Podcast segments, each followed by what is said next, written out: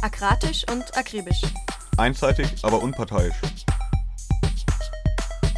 Der Libertäre Podcast. Der ernste und satirische Monatsrückblick vom anarchistischen Radio Berlin.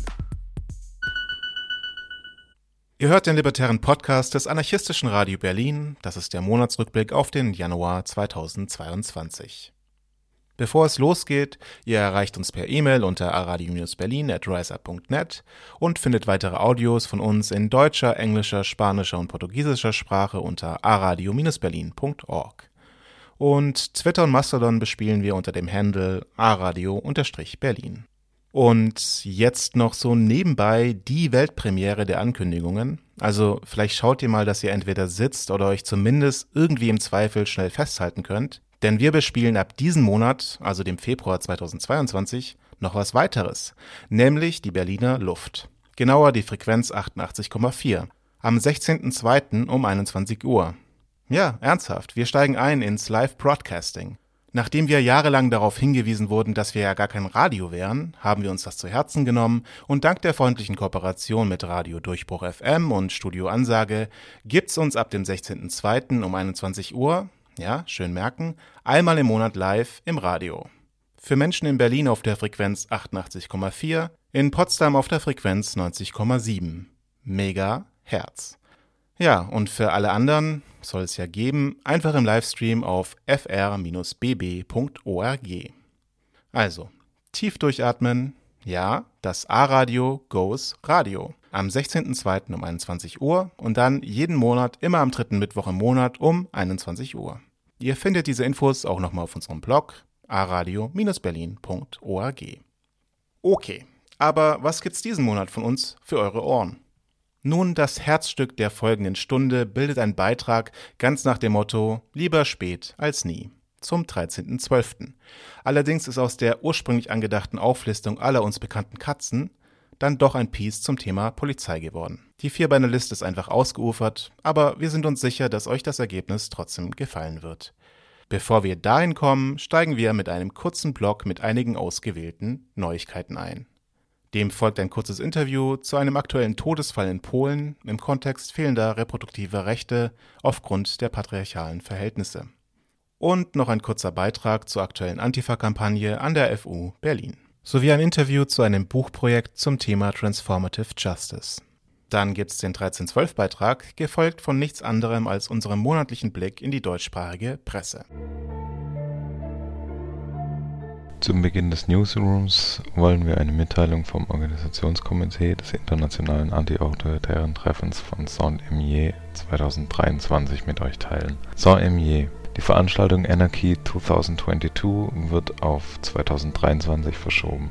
Die neuen Termine sind der 27. bis 30. Juli 2023 die Situation bezüglich der in diesem Sommer geltenden Covid-Maßnahmen ist noch ungewiss. Aus verständlichen Gründen kommt es daher für uns nicht in Frage, bei dieser Veranstaltung Zeugnis- und Identitätskontrollen zu organisieren. Wir wollen eine Veranstaltung haben, die für alle offen und frei zugänglich ist. Wir sind uns bewusst, dass sich die Situation in der Schweiz bis zum Sommer beruhigen könnte, aber das Treffen ist international, daher müssen wir auch die Situation der Pandemie-Maßnahmen weltweit berücksichtigen für eine internationale Solidarität gegen alle Formen der Unterdrückung mit anarchistischen Grüßen das Organisationskomitee des Internationalen Anti-Autoritären Treffens von Saint-Imier Bevor wir jetzt die Januar-News folgen lassen, sei noch auf zwei Sachen hingewiesen. Das eine wäre die stationäre Bullenwache, die unsere Berliner linksgrün versiffte Regierungskoalition am Kotti bauen will. Grüne Spitzenkandidatin hatte ja schon vor der Wahl posaunt, dass sie selbiges gerne auch am Görlitzer Park durchsetzen würde.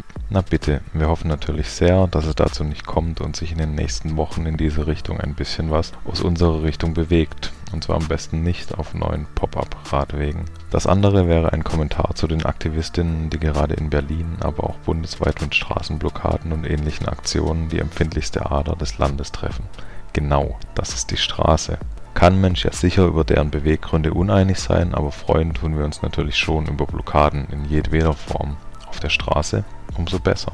Eins allerdings gibt mir schwer zu denken. Nachdem vor einigen Tagen im Westen der Republik zwei Bullen von wahnsinnigen Wutbürgern erschossen wurden, habt ihr, liebe Aktivistinnen, doch ernsthaft verlauten lassen, dass ihr aus Respekt vor den Erschossenen eure Aktionen für ein paar Tage einstellen wollt. So. Ihr kämpft also einen vermeintlich globalen Kampf gegen Klimawandel, Raubbau an der Natur und Ressourcenverschwendung, um die Welt vor dem sicheren Untergang zu bewahren. Aber der Tag, an dem zwei deutsche Polizisten in Deutschland erschossen werden, ist der Tag, an dem er aufhört zu kämpfen. Wir sind gespannt auf Momente der Reflexion und hier kommen die News.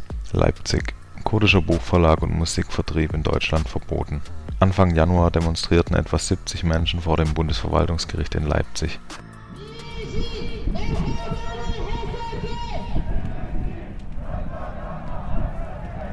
Anlass war die Verhandlung der zuvor eingereichten Klage gegen das Verbot der Mesopotamien Verlags GmbH und der MIR Multimedia GmbH. Beide Verlage waren im Februar 2019 als Teilorganisationen der PKK verboten und tausende literarische und musikalische Werke beschlagnahmt worden. Unter den Demonstrierenden befanden sich auch AutorInnen und MusikerInnen, die in den verbotenen Medienhäusern ihre Werke veröffentlicht hatten und deren Arbeit durch das Verbot maßgeblich eingeschränkt wurde. Im Vorfeld der Verhandlungen hatten über 100 Kulturschaffende und Verlage eine Solidaritätserklärung unter dem Titel Gegen politische Zensur und die Einschränkung von Publikationsfreiheit und kultureller Vielfalt veröffentlicht und zur Solidarität mit den beiden kurdischen Medienhäusern aufgerufen.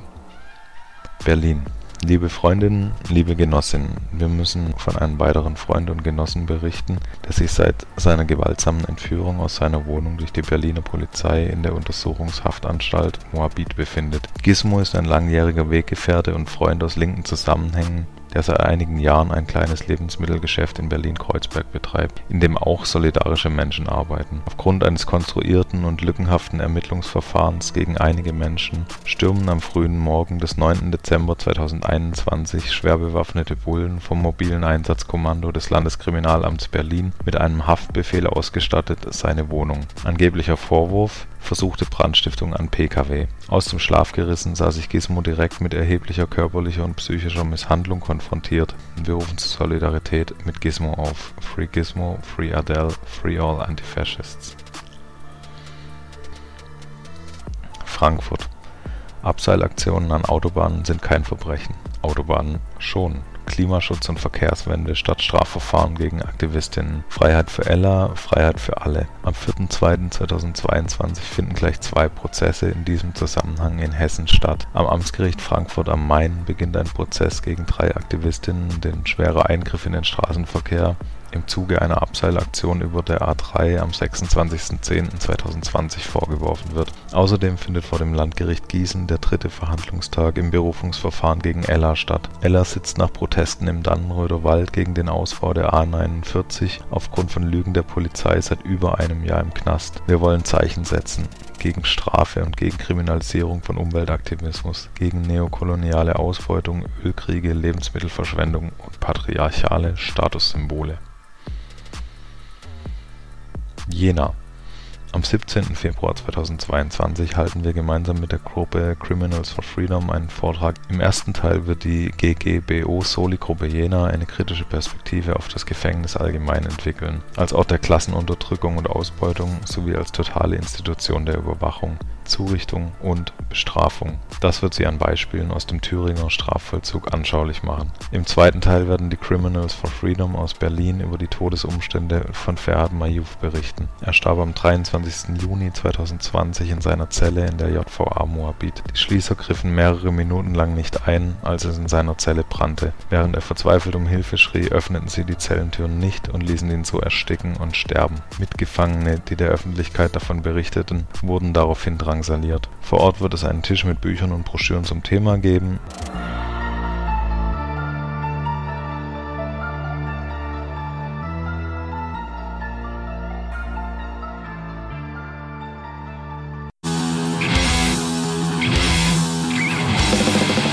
Jetzt fällt unser Blick nach Polen.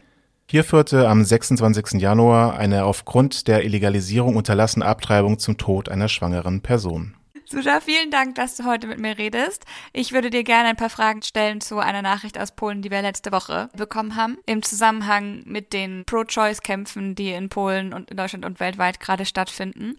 Kannst du mir einmal kurz sagen, was letzte Woche passiert ist? Letzte Woche ist in Polen eine schwangere Person gestorben die Zwillingsschwangerschaft hatte und ein Fetus ist gestorben.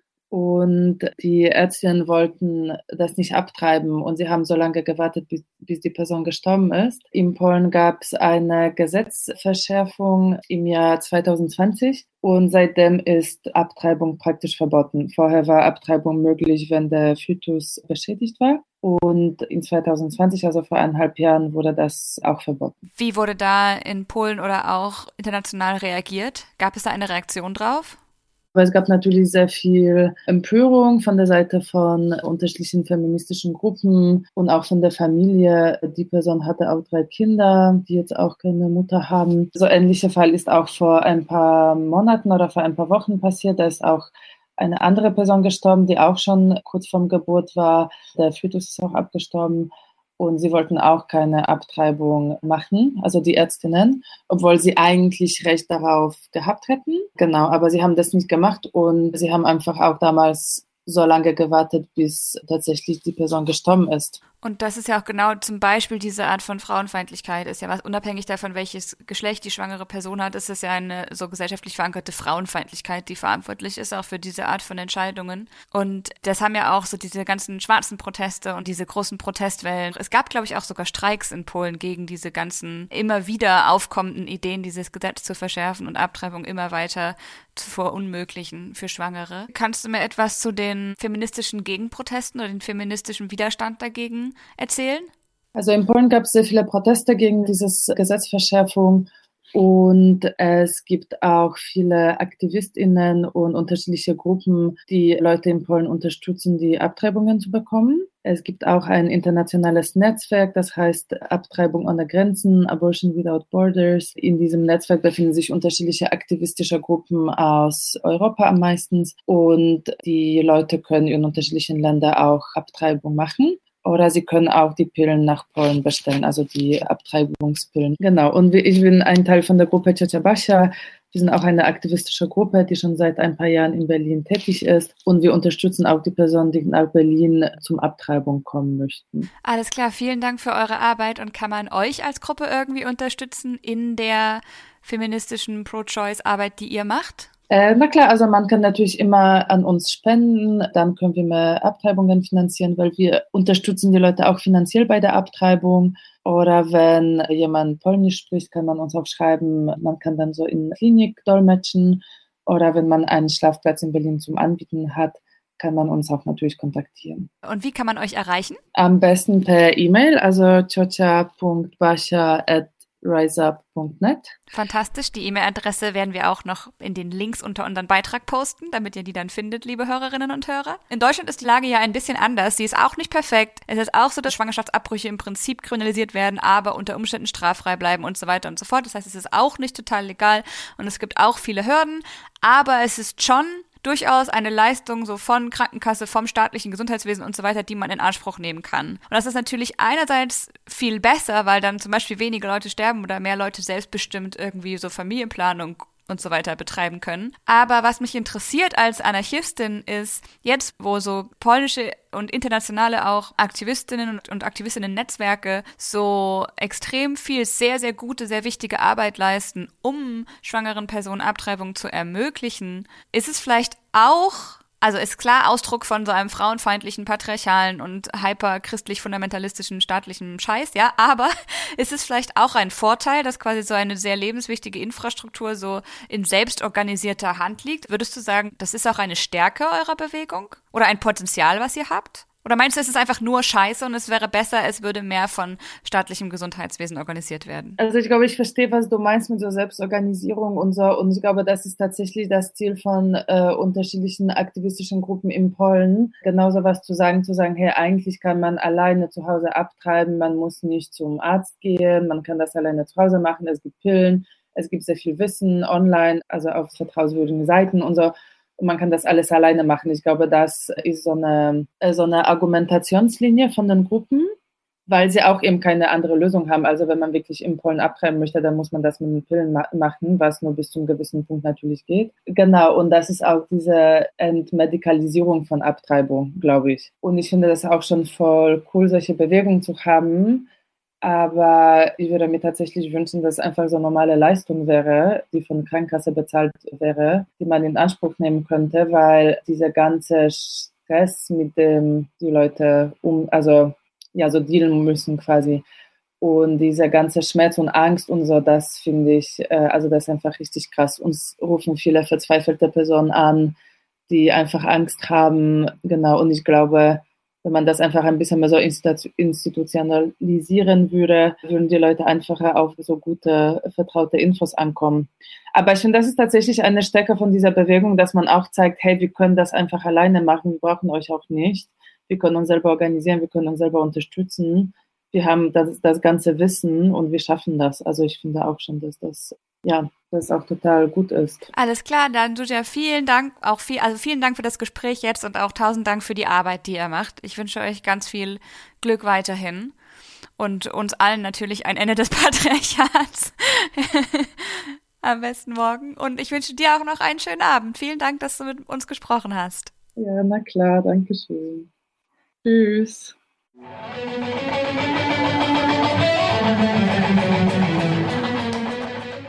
Menschen mit rechtem oder sehr rechtem Gedankengut gibt es in unserer Gesellschaft inzwischen leider überall. Neue und alte Nazis und Faschisten organisieren Proteste gegen die Corona-Maßnahmen, arbeiten bei der Polizei oder anderen staatlichen Stellen. Doch auch an der vermeintlich so freien, freien Universität scheint es ein Nazi-Problem zu geben. Neben rassistischen und sexistischen Lehrenden, die unhinterfragt rechte Ideologien in ihren Vorlesungen und Seminaren reproduzieren, gibt es dort auch Personen, die mit voller Absicht rechte Positionen verbreiten und Strukturen wie etwa die Identitäre Bewegung oder die Junge Alternative unterstützen oder ihnen sogar angehören. Eine Kampagne, um rechte Ideologien von der Uni zu verweisen, hat Ende Januar mit einer ersten Pressemitteilung zu den Geschehnissen an der FU Berlin begonnen.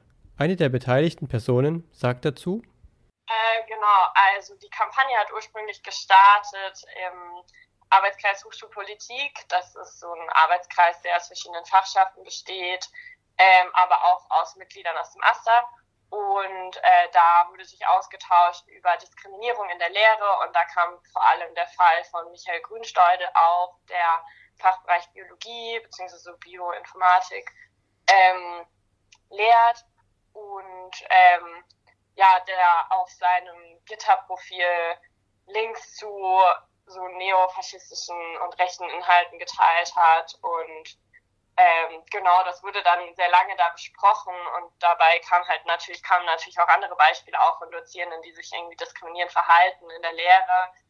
Und äh, ja, dann ist so ein bisschen das Momentum entstanden, dass gesagt wurde, dass äh, dagegen was gemacht werden soll und darauf auf jeden Fall aufmerksam gemacht werden soll.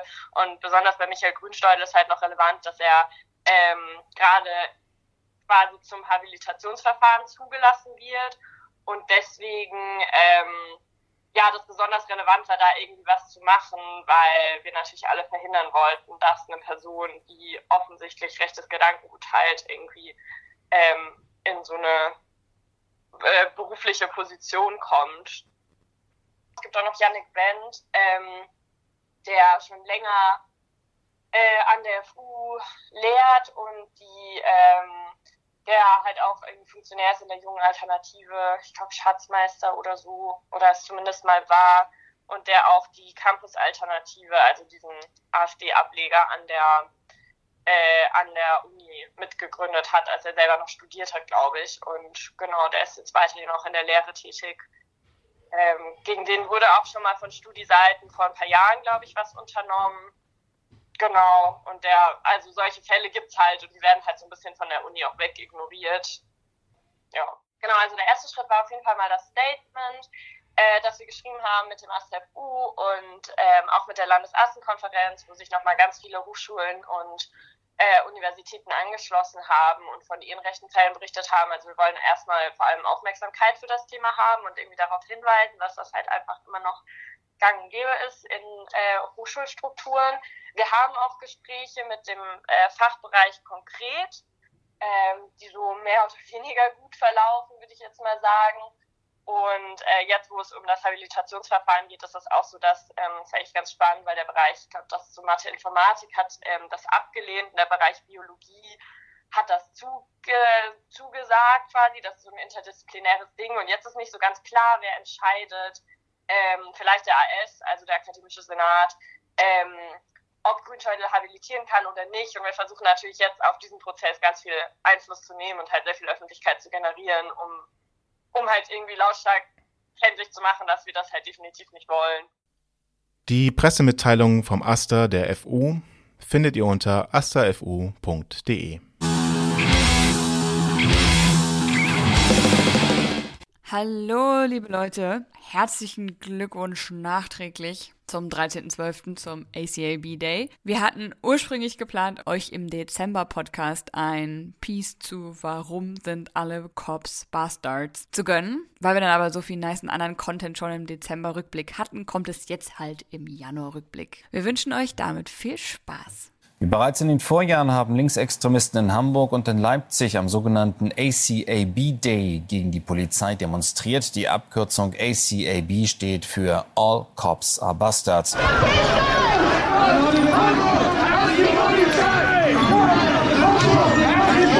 Unserem Bullenhass wird ja relativ oft begegnet mit Oh mein Gott, so ein undifferenziertes Feindbild, was ihr da habt. Und dem möchten wir anlässlich des 13.12. entgegenhalten, dass wir aus guten Gründen die Polizei ablehnen und die Feindschaft, mit der wir den Bullen gegenüberstehen, eine fundierte ist. It's not a question of violence or non-violence. It's a question of resistance to fascism or non-existence within fascism.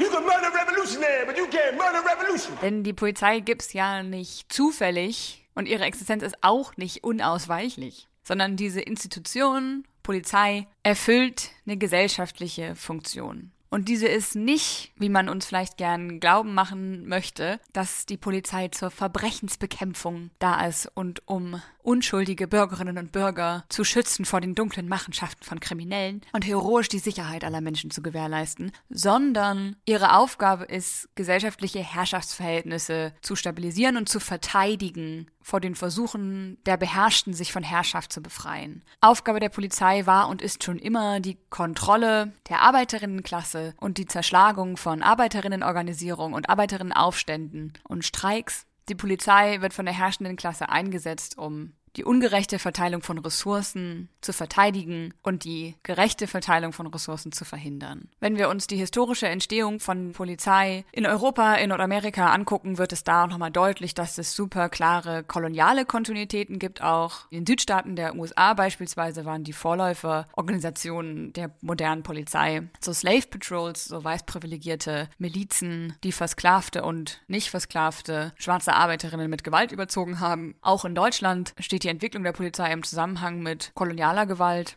In London war der Vorläufer der heutigen Polizei sowas wie bewaffnete Gruppen, die zum Beispiel in den Hafenvierteln patrouilliert sind, um so das Organisierungspotenzial von den HafenarbeiterInnen, von den Matrosen und so weiter zu überwachen. Und aus dieser Gemengelage hat sich dann so ungefähr Ende des ersten Drittels des 19. Jahrhunderts das entwickelt, was wir ungefähr unter der Polizei heute verstehen. Well, the modern police as an institution are characterized chiefly by having a general law enforcement authority in a particular geographic area, usually a municipality, so a city.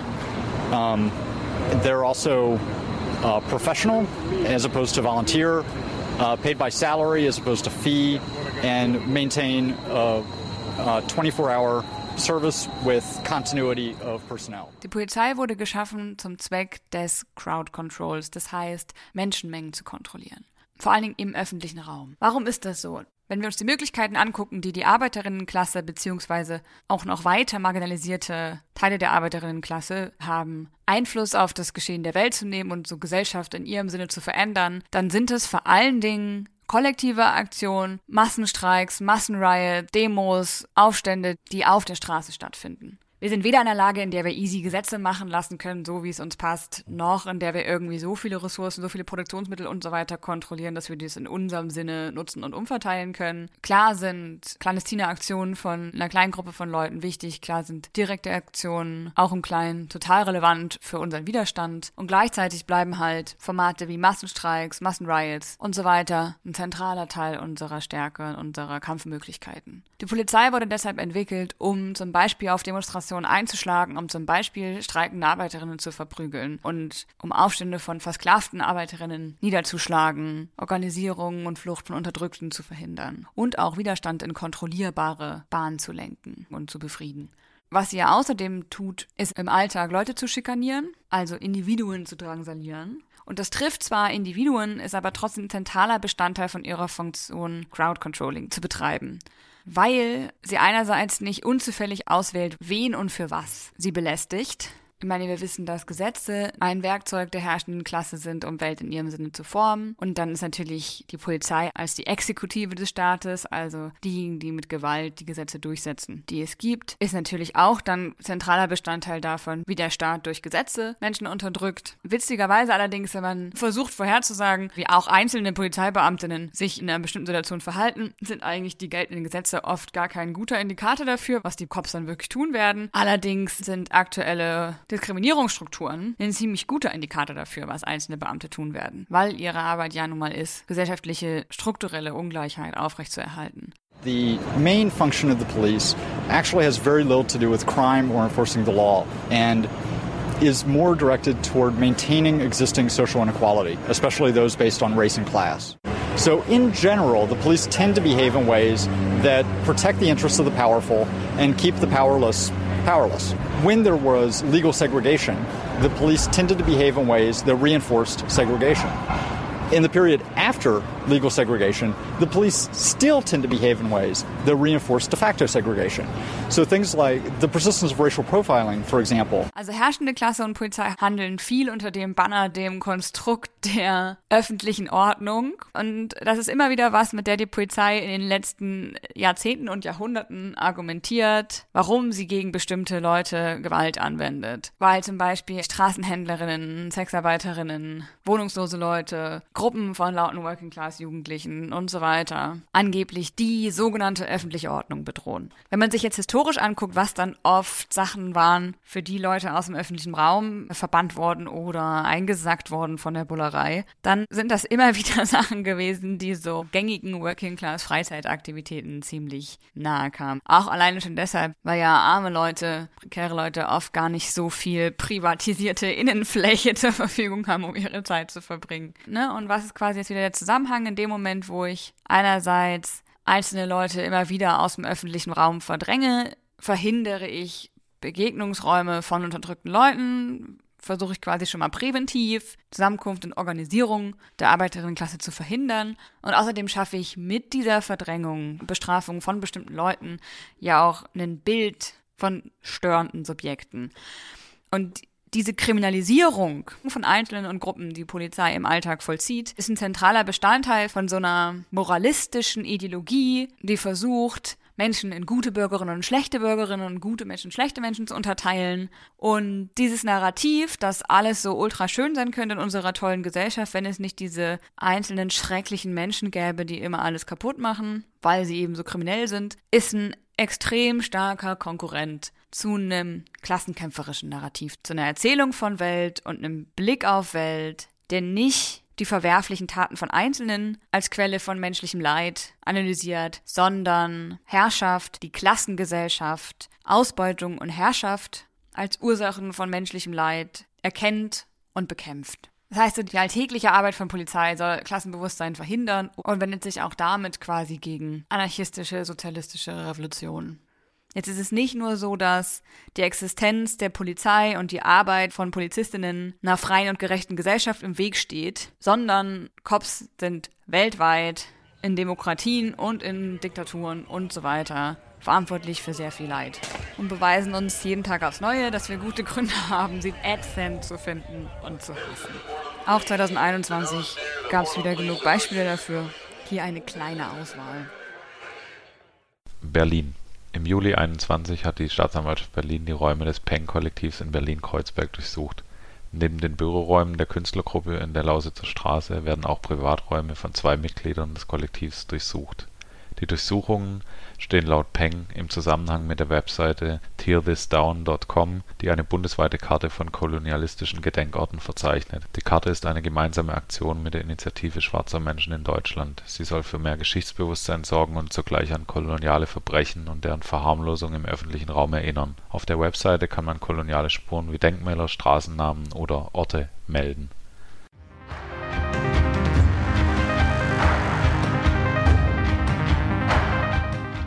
Über Twitter haben wir erfahren, dass die Gerichtsvollzieherin sich jetzt mit der Polizei in der Meuterei befindet.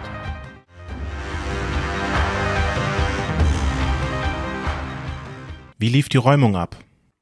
Die Situation war die, dass am Freitagabend aus dem Nichts SozialarbeiterInnen und Polizei am Camp erschienen und die Obdachlosen aufforderte, für eine Nacht die Tasche zu packen.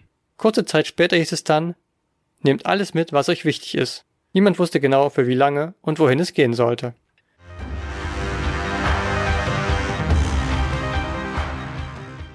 Wuppertal. Anfang November 21 wurde der 25-jährige Jorgos nach einem brutalen Polizeieinsatz vor den Augen seiner Schwester in Wuppertal festgenommen und starb noch in derselben Nacht an den angeblichen Folgen des Drogenkonsums. Als ob das nicht schon schlimm genug wäre, wurde der Fall erst bekannt, nachdem das Video der Festnahme auf Athens in die Media veröffentlicht wird. Erst Tage später bestätigt die Polizei auf öffentlichen Druck hin den Tod des jungen Mannes. Mit der bitteren Behauptung, die Öffentlichkeit sei aus Rücksicht auf die Familie des Opfers nicht informiert worden, zeigt auch der zuständige Staatsanwaltschaft seine Verachtung für den Ermordeten.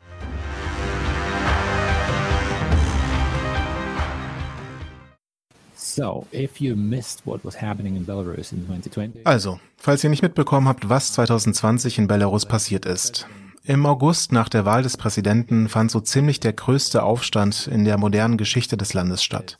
Zuerst gingen Dutzende von Tausenden von Menschen auf die Straße und danach protestierten Hunderte von Tausenden von Menschen gegen die Diktatur von Alexander Lukaschenko. Das zog sich über mehrere Monate hin einer der Hauptgründe dafür, dass das Ganze überhaupt möglich war, war die Corona-Pandemie, aber auch die Unzufriedenheit mit wirtschaftlichen Problemen des Landes. Und die Proteste hatten verschiedene Dynamiken. In den ersten Tagen waren die Proteste sehr intensiv und es kam zu zahlreichen Zusammenstößen mit der Polizei und zu zahlreichen Repressionen, bei denen mindestens mehrere Menschen von der Polizei getötet wurden. Später wandelte sich die Bewegung in eine Form von friedlichen Demonstrationen, die jeden Sonntag stattfanden aber nie das Ausmaß erreichten, das die Macht der Regierung zerstört und schließlich Lukaschenkos Herrschaft im Land enden würde. Ende 2020 waren die meisten Proteste im ganzen Land vorbei. Viele Menschen wurden unterdrückt. Ich glaube, in diesen vier Monaten von August bis Dezember wurden über 30.000 Menschen strafrechtlich verfolgt. 30.000 Menschen bei 9,5 Millionen EinwohnerInnen in Belarus, das ist eine sehr große Zahl. Das bedeutet, dass jede eine Person kannte, die irgendwann von Repression betroffen war. Darüber hinaus wurden über 1000 Menschen festgenommen und zur Strafverfolgung Gewahrsam genommen. 30.000 Menschen wurden durch Verwaltungsverfahren verfolgt, was einem kleineren Verstoß gegen die öffentliche Ordnung gleichkam, welcher mit 15 Tagen Gefängnis oder einer Geldstrafe geahndet werden kann. Und mehr als 1000 Menschen wurden verhaftet und warten nun auf ein Gerichtsverfahren wegen strafbarer Handlungen, die, ich weiß nicht, ein bis 25 Jahre Gefängnis bedeuten können.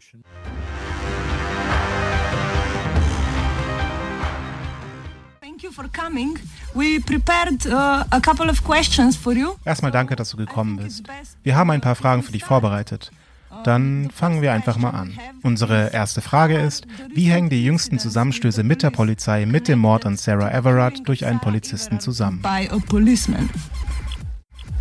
Um, yeah, there's definitely some connection with ja, es gibt definitiv einen Zusammenhang zwischen diesen Ereignissen. Zum Beispiel haben wir ja in London gesehen, wie Menschen bei einer friedlichen Mahnwache von den Bullen angegriffen wurden. Die meisten davon waren Frauen. Es gibt in Großbritannien eine lange Geschichte von Polizeigewalt und Morden, die zu Demonstrationen führen. So wie 2011, als Mark Duggan von einem Polizisten in London getötet wurde, was zu dreitägigen Ausschreitungen in London führte, die sich dann auf das ganze Land ausweiteten. In diesem Jahr schon 2021 sind mehrere Leute in Südwales ermordet worden. Mohammed, Hassan, Mojid, Bashir. Das hängt alles wahrscheinlich auch mit dem zusammen, was in den Staaten passiert ist. Ich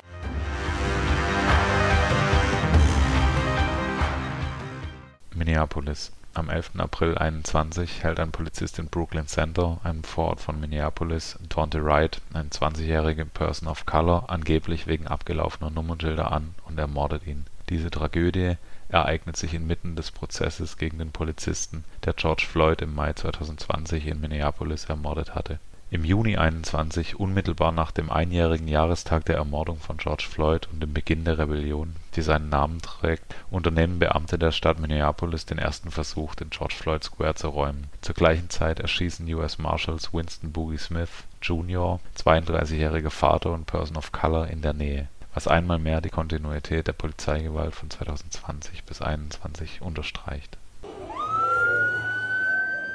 Jetzt, wo wir uns angeschaut haben, wie die Polizei eine ständige Bedrohung für uns ist, einerseits und andererseits dafür bezahlt wird, die Revolution, die wir brauchen, damit wir alle gut leben können, zu verhindern, stellt sich ja die Frage, was tun?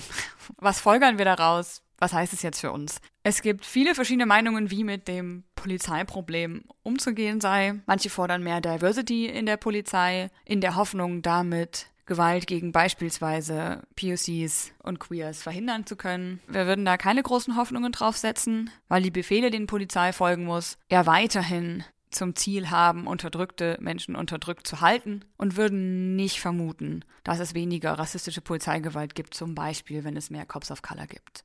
Dann gibt es den Ruf nach Reformen, um die Polizei demokratischer und weniger tödlich zu gestalten. Ich glaube, das ist das grundsätzliche Problem, was wir mit der Polizei haben, nicht adressiert. Bin aber natürlich weit davon entfernt, das nicht hoch zu schätzen, wenn auf unserem Weg zur Abschaffung der Polizei weniger Menschen von der Polizei traumatisiert werden, weniger Menschen von der Polizei ermordet werden und weniger Polizistinnen ungeschoren davonkommen mit den Gewalttaten, die sie begehen. And so what's frustrating is that people will have take a whole step back and say, well, you don't have an answer for every single scenario. So there's no need to do anything. So there's no, right. What's so sad is that cops don't have an answer for every single scenario. But who is funded? Police. Es gibt große Kampagnen zu Defund the Police, also der Polizei die öffentlichen Gelder zu entziehen und die freigewonnenen Mittel dann in Sachen oder in Veränderungen zu stecken, von denen wir meinen, dass sie besser geeignet sind, um bestimmte Probleme zu lösen. Es gibt auch immer wieder mutige Menschen, die Polizistinnen angreifen, polizeiliche Infrastruktur angreifen, Bullenautos verbrennen, Bullenwachen entglasen.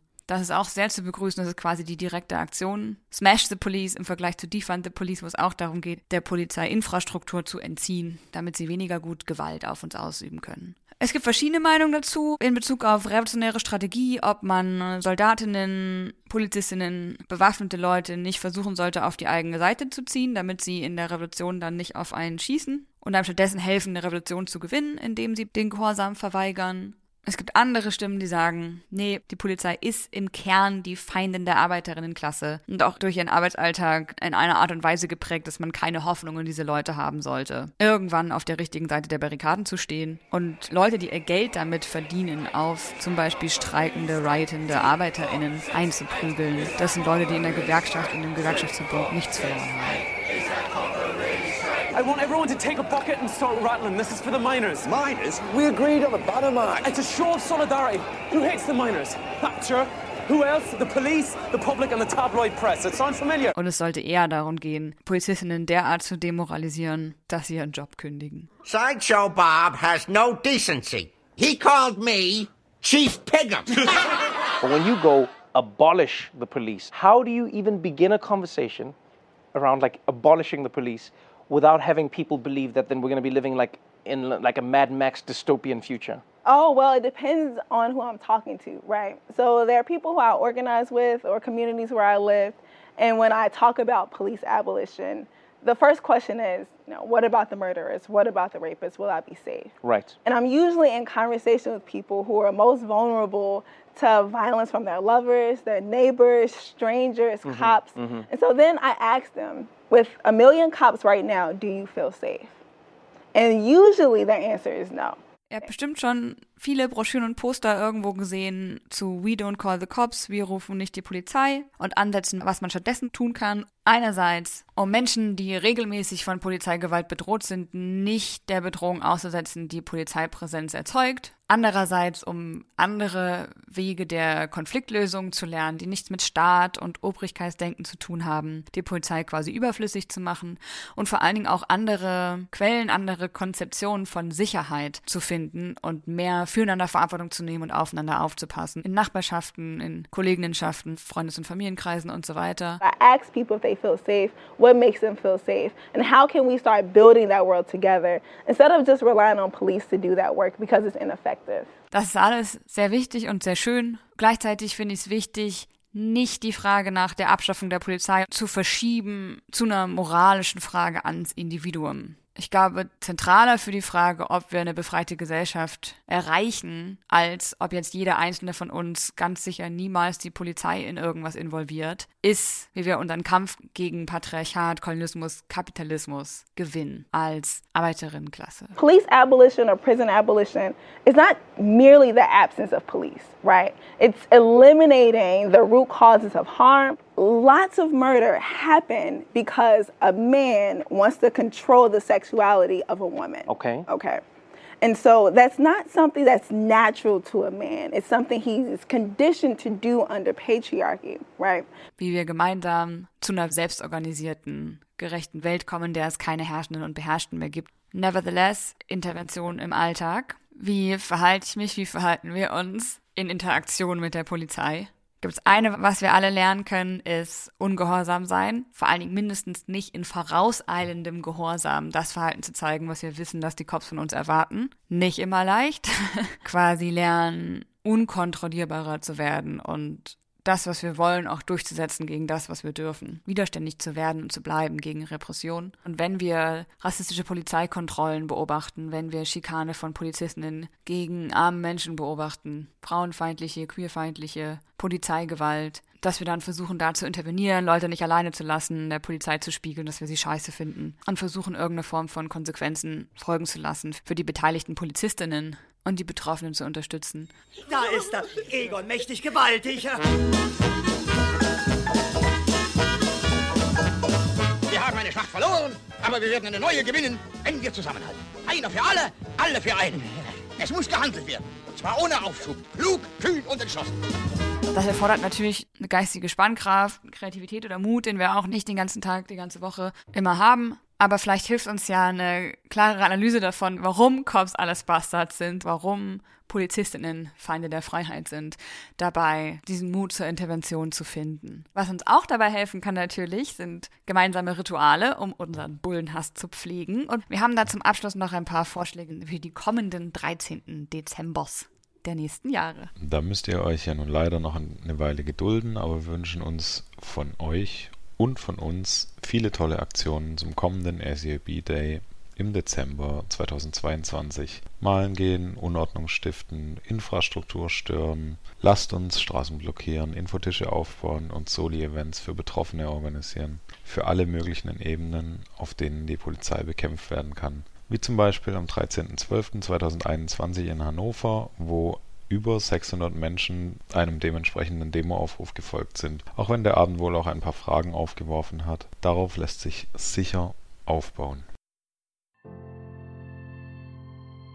Lieber Weihnachtsmann,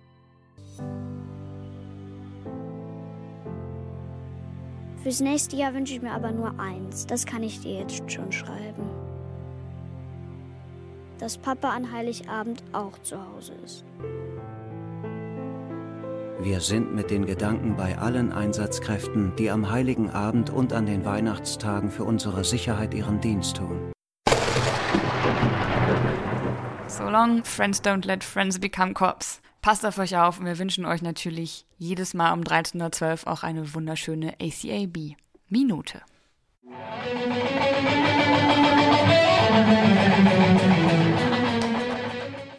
Gerechtigkeit kann vieles bedeuten. Zum Beispiel, dass Dinge fair laufen und Menschen gleichgestellt sind. In der momentanen Gesellschaftsordnung allerdings, in der wir uns mehr oder weniger bewegen, ist die gerechte, verdiente Strafe das Credo, durchgesetzt durch Polizei und Justiz. Die transformative und umgestaltende Gerechtigkeit bringt die ursprünglichen Konfliktparteien dagegen wieder in den Mittelpunkt des Geschehens. Weg vom Staat wird die Tat also nicht über das jeweilige Strafgesetz definiert, sondern als Konflikt persönlicher und sozialer Beziehungen. Und es gibt den sogenannten Opfern etwas wie die Würde durch Selbstbestimmung zurück. Eine Selbstbestimmung, die so eine wirkliche und nachhaltige Verarbeitung des Geschehens möglich macht. Unterstützt werden sie dabei durch eine Gemeinschaft, nämlich derjenigen, in der der Konflikt entstanden ist. Wir sind im Gespräch mit dem Umgang-Kollektiv, das sich die Aufgabe gestellt hat, Texte zum Thema transformative Gerechtigkeit zu sammeln und ein Crowdfunding für die Finanzierung eines Buchprojekts zu starten. Ja, heute soll es gehen um kollektive Verantwortungsübernahme und äh, transformative Gerechtigkeit. Und ich bin voll froh, dass ich heute mit einer Person vom Umgang-Kollektiv sprechen kann. Vielleicht kannst du dich erstmal ganz kurz vorstellen und euer Kollektiv kurz vorstellen. Ähm, ja, sehr gerne. Hi, ich bin Uschi, Sie-Pronomen. Wir sind ein HerausgeberInnen-Kollektiv, was sich zusammensetzt aus Leuten, die schon unterschiedliche Erfahrungen mit dem Thema transformative Gerechtigkeit und gemeinschaftliche Verantwortungsübernahme gemacht haben und vor allem aus dem ja, aus den letzten Jahren Erfahrungen mitbringen, aus Workshops, Bildungsarbeit und Begleitung von Prozessen. Wir haben uns gedacht, wir sollten das äh, mal versuchen, zusammen größer rauszubringen, gerade weil wir jetzt mit Corona wenig Workshops gemacht haben und haben uns überlegt, ein Buch herauszugeben. Bevor wir vielleicht über das Buch sprechen, würde mich interessieren, wie es bei dir persönlich dazu kam, dass du dich mit dem Thema auseinandergesetzt hast oder vielleicht kannst du dich auch erinnern, wann das so das erste Mal aufgeploppt ist in deiner Sozialisation oder deinem politischen Werdegang. Erzähl doch mal, was so deine ersten Berührungspunkte waren mit transformativer Gerechtigkeit. Ähm, ich habe vor ein paar Jahren angefangen zu überlegen, was man tun kann, wenn es darum geht, dass es sexualisierte Gewalt im Umfeld gibt. Und habe mich erinnert an, einen, ja, an so eine Info, die ich mal bekommen habe, dass es Leute gibt, die das ohne Gerichtsverfahren machen, teilweise in anderen Regionen dieser Welt und das mehr mit gemeinschaftlichem Zusammensetzen und gucken, was wichtig ist, machen. Ich hatte da nicht so richtig einen Begriff von restaurative Gerechtigkeit auf Deutsch. Ich weiß jetzt, dass das äh, restaurative Gerechtigkeitspraxen sind, die mir da erzählt wurden. Und ich habe versucht, das wieder auszugraben und zu gucken, wo wir Ansätze finden, die Lösungen jenseits von Polizei und staatlicher Justiz anbieten. Es war quasi also ein sehr persönlicher Zugang zu dem Thema und gleichzeitig aber auch einer, der mich auf die Suche nach so theoretischen Konstrukten gebracht hat. Und da habe ich äh, relativ viel gefunden und mich da reingestürzt. Das war sehr spannend. Kannst du da vielleicht Sachen empfehlen für Leute, die sich äh, noch nicht so viel damit auseinandergesetzt haben und da irgendwie sich mehr belesen wollen? Eine super Adresse, auch damals schon, war auf jeden Fall die transformativejustice.eu Webseite. Damals gab es noch das Transformative Justice Kollektiv Berlin, die zehn Jahre lang gearbeitet haben und auch zum Beispiel die Broschüre Das Risikowagen rausgegeben oder übersetzt haben und rausgegeben haben.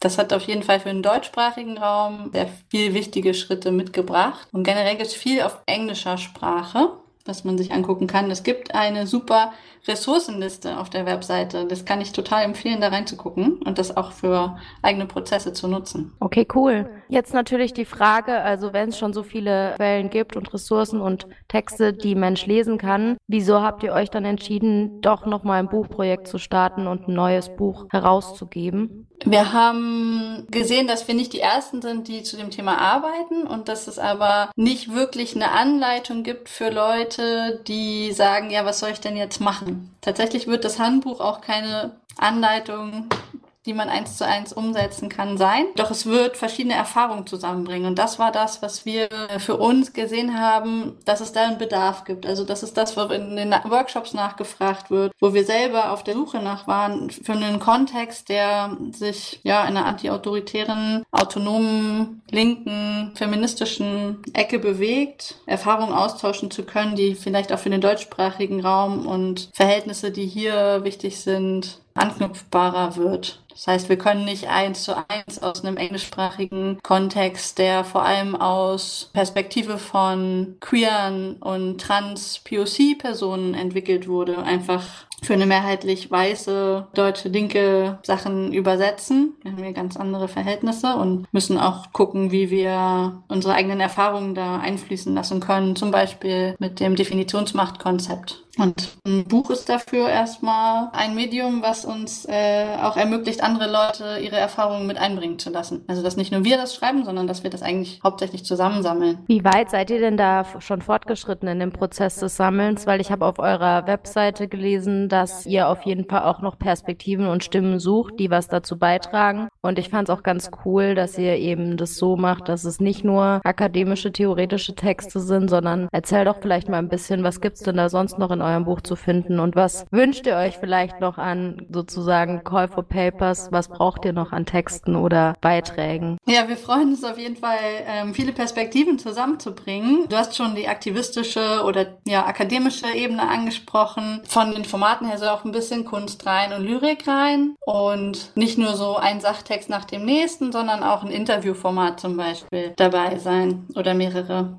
Was wir möchten, sind auch hier die Perspektiven von Leuten aufzugreifen, die ja nicht so präsent sind gerade diese Arbeit, ob Unterstützung von betroffenen Personen oder Arbeit in der Community, in den Umfeldern, Arbeit mit gewaltausübenden Personen, das ist eine Arbeit, die sehr unsichtbar ist, auch unsichtbar gehalten wird. Und da wollen wir ja unterschiedliche Kontexte ansprechen, einladen, sich zu beteiligen. Da wird es bestimmt auch nochmal diese sogenannten Call for Paper und Beiträge geben. Wenn ihr jetzt schon Lust habt, äh, eure Erfahrungen zu teilen oder Freundinnen anzusprechen, sprechen, ob sie nicht Lust darauf hätten, vielleicht ein Interview zu geben, dann freuen wir uns da auf jeden Fall schon drüber. Wie kann Mensch denn euch sonst noch unterstützen, außer mit Text? Uns super helfen würde, ist ähm, gerade aktuell unser Crowdfunding zu unterstützen. Wir versuchen bis zum 20. Februar möglichst viele Gelder zu sammeln, damit wir Leute, die sich an einem Buchprojekt beteiligen, auch entlohnen können. Also nicht jede Arbeit kann äh, ohne Geld passieren und gerade die Leute, die diese Arbeit machen, wollen wir mit dem Geld supporten. Überhaupt, dass es die Möglichkeit gibt, einen Beitrag zu schreiben. Ja, wie ist es noch möglich? Man kann Spenden sammeln, selber spenden aber auch Finanzanträge mit uns zusammenstellen. Später wird auch spannend, Texte zu schreiben, Beiträge einzureichen oder auch zu lektorieren. Und generell hilft uns, die Infos über das Buchprojekt zu verbreiten. Sei es äh, auf euren Webseiten, in euren Zeitschriften, sogenannte Social-Media-Kanäle. Genau, jetzt zum Abschluss würde ich nochmal gerne nachfragen, vielleicht nochmal auf den Punkt gebracht oder auch vielleicht hast du auch ein Beispiel aus deiner eigenen politischen Praxis, so warum ist dieses Konzept von transformativer Gerechtigkeit so wichtig und wieso kann halt eben eine Kritik an zum Beispiel Staat und Polizeiapparat eben nicht ohne so ein Konzept auskommen? Also wieso braucht es das? Also Leute zu bestrafen und immer auf quasi die Täter zu gucken, wie das äh, üblich ist, hilft uns halt nicht, Betroffene so zu unterstützen, dass Heilungsprozesse gut, ja, gut passieren können. Und es macht auch nicht, dass sich das Umfeld sehr viel sicherer fühlt oder so. Wir brauchen Konzepte, die uns äh, ja helfen, Wege zu finden, dass auch Persönlichkeiten hin zu sichereren Persönlichkeiten sich entwickeln und äh, dass vor allem Verantwortung übernommen wird dort, wo es nötig ist. Und dieses Konzept bietet aus meiner Perspektive einen super Ansatz, sich wirklich in Gruppen zusammenzusetzen und zu überlegen, was können wir machen, was können wir für eine Betroffenenunterstützung, Unterstützung für betroffene Personen machen, wie können wir mit gewaltausübenden Personen arbeiten, was kann äh, in unserem Umfeld passieren, was können wir präventiv machen möglicherweise. Und da können wir auf jeden Fall noch einiges entwickeln und mit den Ansätzen, die wir haben, schon mal arbeiten. Du hattest ja vorher noch angesprochen, dass ihr manchmal auch Workshops macht. Gibt es da in Zukunft wieder welche oder ist es gerade eher nicht so aufgrund der Pandemielage? Mm, ich denke, wir können auch inzwischen ganz gut Online-Workshops geben. Das machen wir auch regelmäßiger. Äh, ladet uns gerne ein, wenn ihr Lust auf Workshops habt. Wir sind unterschiedliche Kollektive, die das teilweise sehr gerne und mit viel Zeit machen. Es ist auch online möglich in der Pandemie. Natürlich ist es auch in Live sehr cool. Das kann man auch gucken, wie das möglich ist. Okay. Mir ist nochmal wichtig zu betonen, dass, also ich arbeite zum Umgang mit sexualisierter Gewalt. Äh, das ist aber nicht ein Konzept, was nur dafür ist. Das ist mehr wichtig auch nochmal auf das Buchprojekt hin zu sagen, denn wir wollen Umgänge mit zwischenmenschlicher Gewalt in unterschiedlichen Formen thematisieren. Also auch Rassismus, auch äh, ja, ökonomische Gewalt. Man kann auch Antisemitismus thematisieren. Da wollen wir nicht nur auf sexualisierte Gewalt eingehen. Das ist mir wichtig. Generell wollen wir auch ein bisschen über den Tellerrand, sage ich mal, gucken. Wie machen das Leute bei den Zapatistas? Wie laufen da Prozesse ab, ähm, um Gerechtigkeit herzustellen? Wie macht das äh, eine kurdische Freiheitsbewegung eigentlich? Was können wir davon auch lernen für unsere Kontexte? Das wollen wir auch in das Buchprojekt packen. Und wir freuen uns auch auf Anregungen, über Anregungen von euch, was ihr euch dafür noch wünscht. Mehr zum Thema transformative Gerechtigkeit und dem Kollektiv findet ihr unter transformativejustice.eu slash de slash umgang. Und jetzt bleibt nur noch eins. Der Fall ist Du erledigt. bist hier nicht der Captain. Das ist hier keiner. Hier herrscht Anarchie. Das neue Jahr ist da und alles ist mehr oder weniger beim Alten geblieben. Ja, die Anarchie setzt ihren Siegeszug unvermindert fort. Der Schnee war mal da und ist wieder verschwunden und die Weihnachtsbäume sind alle weg. Nee, Moment mal. In Frankfurt am Main gibt es noch ein Exemplar. Das Journal Frankfurt berichtet über die Galerie Gesamtmetall. Zitat Seit der Jubiläumsfeier im vergangenen Monat ziert ein aus Motor- und Fahrradketten geschmiedeter Weihnachtsbaum mit knallorangenen Kugeln den Verkaufsraum. Im Schaufenster prangt ein ebenfalls aus Fahrradketten gefertigtes Anarchiezeichen. Das klingt spannend. Und an der Wand, das lässt sich auf den Fotos erkennen, prangt riesengroß der Schriftzug 25 Jahre gepflegte Anarchie. Das ist wohl durchaus doppeldeutig zu verstehen. Die Anarchie ist gepflegt und sie wird gepflegt. So wird der Inhaber Arne Peters folgendermaßen zitiert. Fälschlicherweise wird Anarchie oft als gesellschaftliches Chaos definiert. Eigentlich geht es aber darum, sich uneingeschränkt mit anderen entfalten zu können. Schön gesagt. Auch in Baden-Baden geht es drunter und drüber. Wie die badischen neuesten Nachrichten berichten, geht die Angst um im Gemeinderat von Baden-Baden.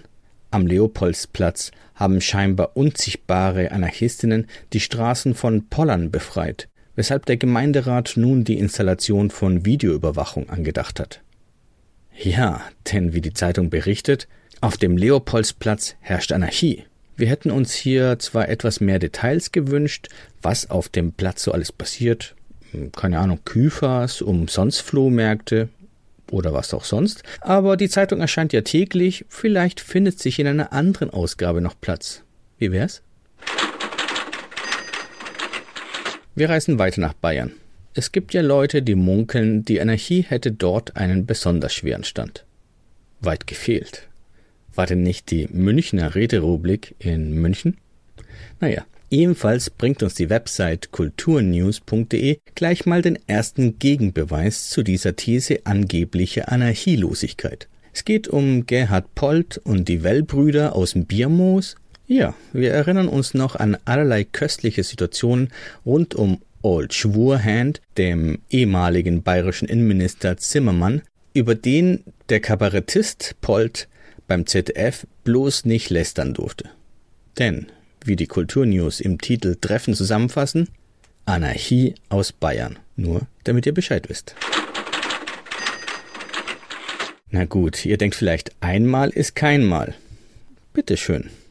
Der Tagesspiegel aus Berlin schreibt einen Nachruf auf Herbert Achternbusch unter dem Titel Zweifellos der größte Anarchist. In dem Artikel heißt es dann auch, Zitat, Herbert Achternbusch, der, wie nun bekannt wurde, bereits Anfang der Woche im Alter von 83 Jahren in seiner Geburtsstadt München verstarb, war zweifellos der größte Anarchist. Ein Universalgenie nannten ihn seine Bewunderer, einen Nestbeschmutzer seine Verächter. Zitat Ende. Aber es gibt tatsächlich einen Grund, warum zu wenig über die Affinität der Menschen in Bayern zur Anarchie bekannt ist. Auch das erläutert der Tagesspiegel. In Bayern seien 60 Prozent der Bevölkerung Anarchisten, hat er einmal gesagt. Und die wählten alle die CSU. Na also, die Leute sind nur getan und bereit für die Neuauflage der Räterepublik. Jetzt müssen wir diese nur noch anschieben.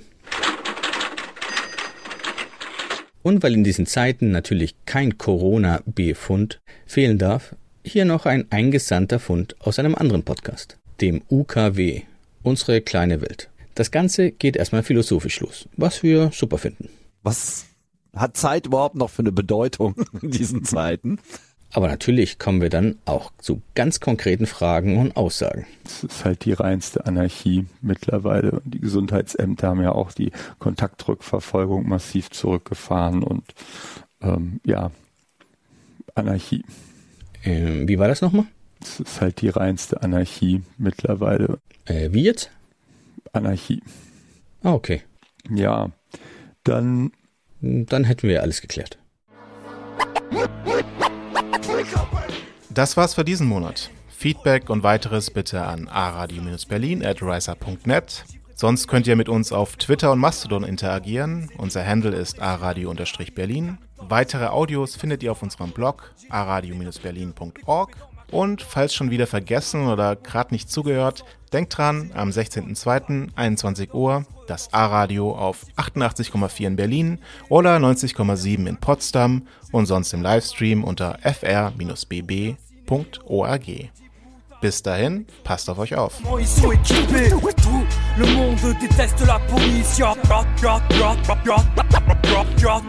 Le monde déteste la police. La la, de la police, po, po, po, po, police et tout, tout, tout, le monde déteste la police. Y'a